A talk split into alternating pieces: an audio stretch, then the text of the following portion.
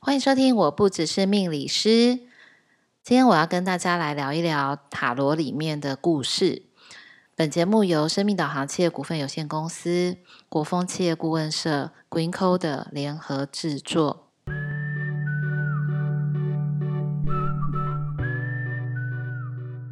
欢迎收听，我不只是命理师，我是 Lilian。今天呢，我们要跟大家来聊塔罗里面的故事。那为什么要从塔罗里面故事来讲呢？那不管今天听众朋友们有没有学过塔罗，或是听过塔罗，或是呃做过塔罗占卜都可以。但是呢，对我来讲，在学习跟我在这么多年十几二十年的这个运用塔罗牌的。呃，工作里面，实际上我有很多的东西是想要去分享的，但是呢，里面让我觉得最有趣、最生动，或者是说带给我最多的一个感受，不是用头脑去记它，而是你就是自然而然的能够把他所要传达的东西放进你的心里。那我觉得这其实就是很多故事的力量。就像这几年来啊，就是《哈利波特》非常非常的风行。那为什么呢？因为我相信大家心里对于就是罗琳他所创造出来的这个《哈利波特》的魔法世界，其实应该都是心生向往啊。就是说，像我我自己本身，我会觉得哦，里面有好多的这些所谓的法术。我自己都觉得哦，也好想要哦，我也好想成为一个这么厉害的人。所以我相信大家，不管今天，呃，你的成长背景是什么，我相信很多人都有这样子的一个经验，或者是说，嗯、呃，我以前小时候啊，就看各式各样不同的故事嘛。就我我最喜欢看的就是故事，不管今天是民间故事也好，或者是格林童话。好，希腊罗马神话故事，或者是科幻小说，其实这些东西，我觉得它是伴随着我长大的，所以我很我很想要想说这一集呢，我们就来聊聊被故事喂养的我们，那可能就是我啦。我不知道听众朋友们是不是也是被这些故事喂养长大的。那我相信在呃小时候，就是说，嗯，很多的小孩对于这个世界其实不不理解的时候。我们当然会听各式各样不同的故事。那其实可以跟大家分享一个哈，就是我其实最怕最怕的就是睡前有长辈啦，或者是说旁边啊爸爸妈妈跟你讲一个恐怖故事或是鬼故事，我觉得真的很很可怕。那当我长大之后，开始学催眠之后，我才发现，天哪，这真的太恐怖了！因为今天你要入睡之前啊，实际上你的脑波会呈现一个所谓阿法波的一个状态。那阿法波的一个状态，会会很轻易的，就是记住，或是很轻易的能够去感受到，不管今天你讲什么样的故事，它其实都会深入到你的潜意识里面。所以我觉得鬼故事，睡前说鬼故事最恐怖的就是它真的很容易让带进那样的一个情景，所以很多小孩啊就会这样做噩梦。所以我我对这一块其实是非常非常的有感受的，就是说我觉得故事的力量其实是很惊人的。那包含我在运用塔罗的这个过程当中，你也好像是会知道说，嗯，因为塔罗牌里面有很多的所谓的。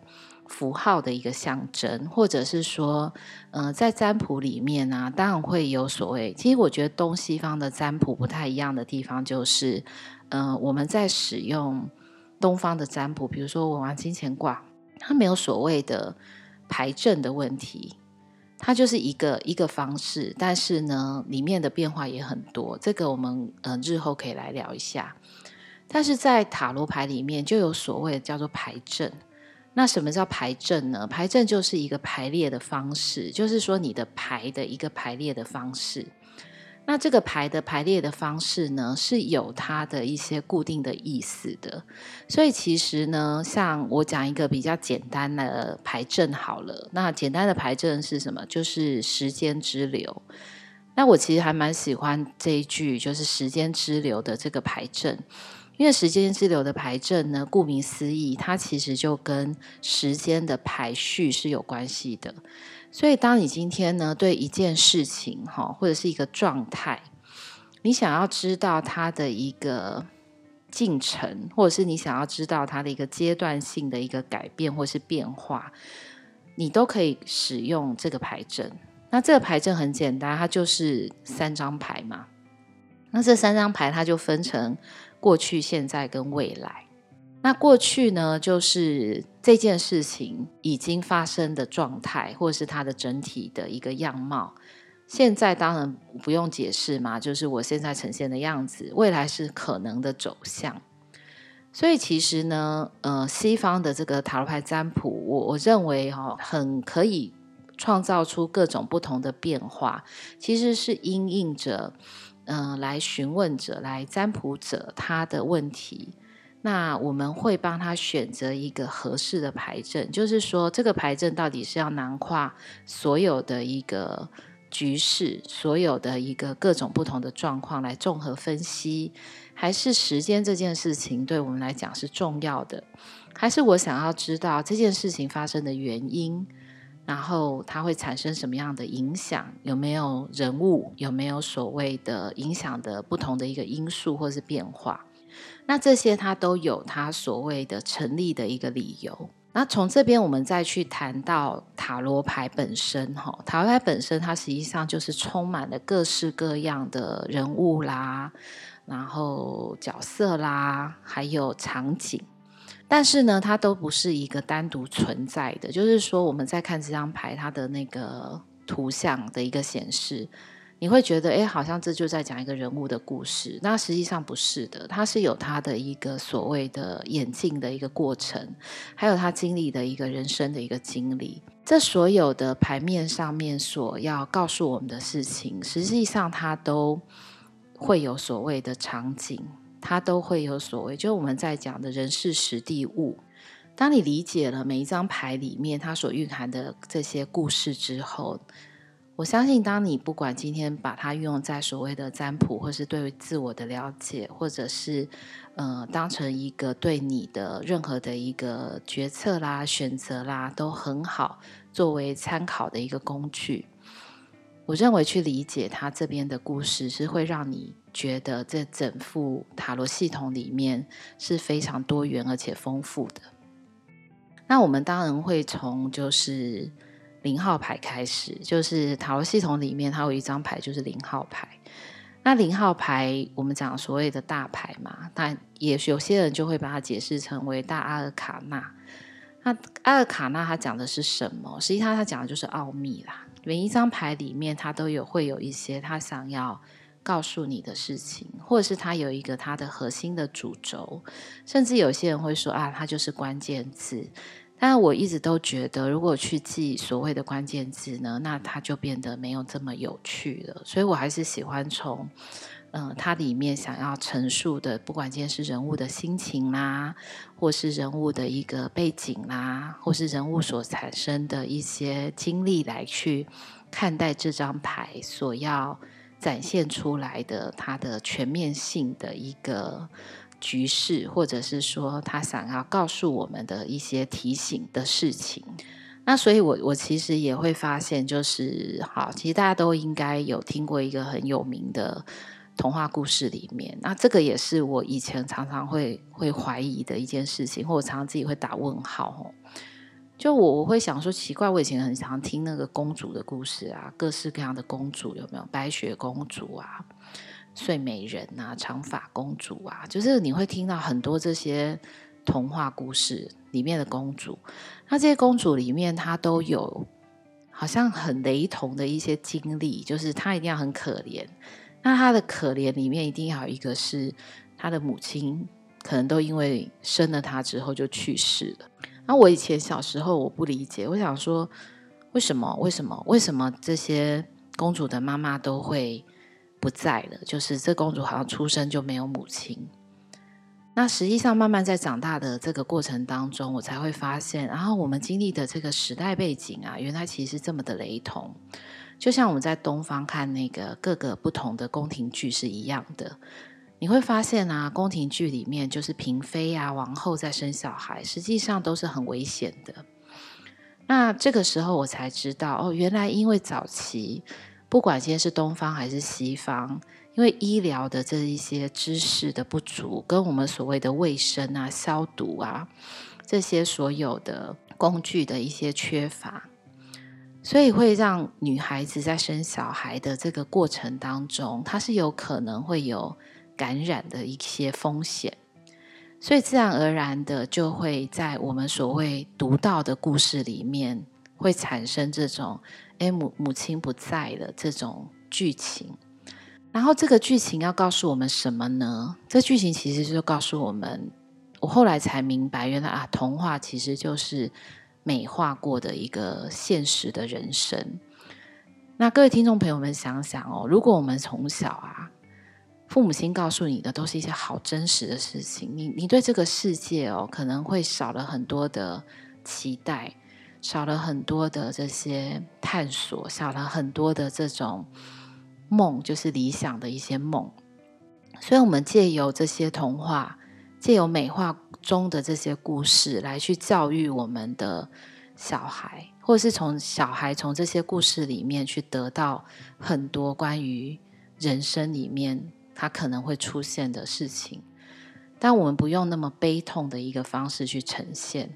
而我们是用一个比较美丽或是比较梦幻。所以后来我就会发现啊，好像所有的童话都停在一个结局，有没有？就是王子跟公主结婚之后，然后就没了。那慢慢长大之后才发现啊，它其实不是没了啦，因为呢，所有的事情从现在才要开始。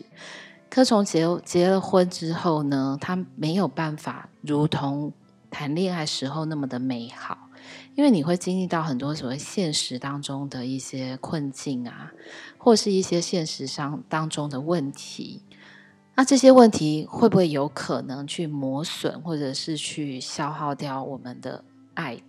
或是我们的情感？我觉得这个是很多人都有经验过的一个过程，吼。那回到这个零号牌的愚人，我我觉得他是一个完全的一个非常可以包含所有人的一张牌，所以每一个人从出生，那当然零号牌他的名字很多啊，有些人会说那就是傻瓜，因为他是 The Fool，那有些人会说他愚者，也有人会讲他是愚人。我个人是比较喜欢讲愚人呐、因为我喜欢那个中国字那个大智若愚的那个感觉，就是很多的事情我们心里都是明白的，但我们有没有办法用一个比较呃自在，或者是用一种比较呃不拘束的一个态度去面对我们的人生？我觉得那个对很多人来讲，可能是一个比较轻松的一个方式。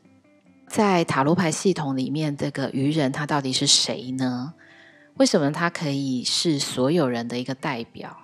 那其实这不用讲，他其实就是天神哦，就是宙斯的私生子。那这个宙斯呢，他其实真的很精彩，在很多的西洋的艺术史上面，你就会看到各式各样的他的故事，或者是我们讲他的风流韵事。他可以变成公牛啊，也可以变成天鹅啊，反正他就是在找人间的女子。所以这个酒神呢，他名字也很长哈，叫戴奥尼索斯，就是他怎么翻译都可以啦哈。他的酒神呢，其实也就是其中他的一个小孩，他跟凡间女子的一个小孩。但是呢，希腊罗马神话故事里面有很多，嗯、如果你用理性去推敲，用逻辑去推敲，其实有点说不通。但如果你抱持着一个比较开放的心态，你其实会去理解他想要陈述的事情，其实很直接。比如说，嗯、智慧女神雅典娜，她其实就是从宙斯的头颅中蹦出来的，所以她很聪明。那当然，酒神呢是从宙斯的大腿里面剖出来的。那腿我们是拿来做行走的嘛，所以在愚人的这个角色，他从出生开始，好像就告诉他，你的人生必须要一步一步靠着自己走出来。